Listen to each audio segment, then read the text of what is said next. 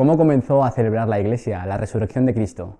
La fiesta de Pascua, la resurrección del Señor, se puede decir que la celebración comienza el mismo domingo de Pascua, el mismo domingo de la resurrección, cuando Jesús primero se aparece a las mujeres, luego se aparece a los apóstoles en el cenáculo, de ahí es de donde eh, comienza todo, eh, es el, el hecho fundamental.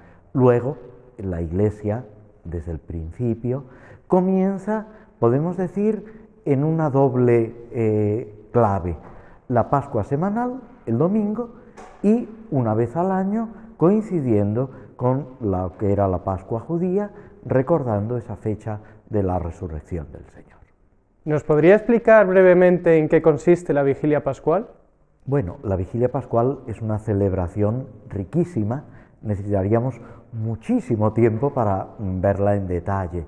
Mm, podemos señalar los grandes bloques de la vigilia pascual, que también desde que tenemos datos, siglo III, siglo IV, sabemos que con las variantes en los distintos lugares se celebra así. Tiene una parte que es el lucernario, la bendición del fuego, lo que luego eh, va formando la bendición del cirio pascual, que simboliza esa columna de fuego y al mismo tiempo a Jesús resucitado, una lectura abundante de la palabra de Dios, centrada sobre todo en la creación, en la liberación del pueblo de Israel de Egipto, con el pasaje del Éxodo, el paso del Mar Rojo, eh, el anuncio en los profetas, para culminar con el Evangelio en la resurrección de Cristo.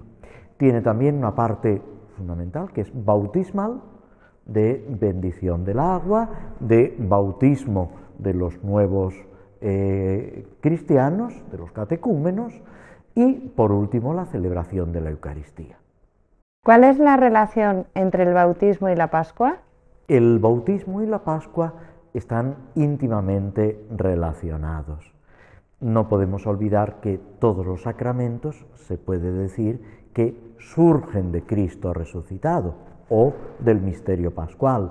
Ya los padres de la Iglesia, mm, haciéndose eco de ese pasaje característico y delicioso, podemos decir, trascendental, de Jesús clavado en la cruz, que es atravesado por la lanza del soldado y brota agua y sangre, que son imagen eh, para el evangelista, y así lo explican los padres de la Iglesia, del bautismo y de la Eucaristía. Luego Jesús resucitado le dice a los apóstoles, perdonad los pecados, y antes de subir al cielo le da el mandato de bautizar. Este mandato, unido precisamente a la resurrección del Señor, es lo que se celebra como día bautismal por excelencia. El nuevo cristiano tiene que morir con Cristo para resucitar con Él a una nueva vida.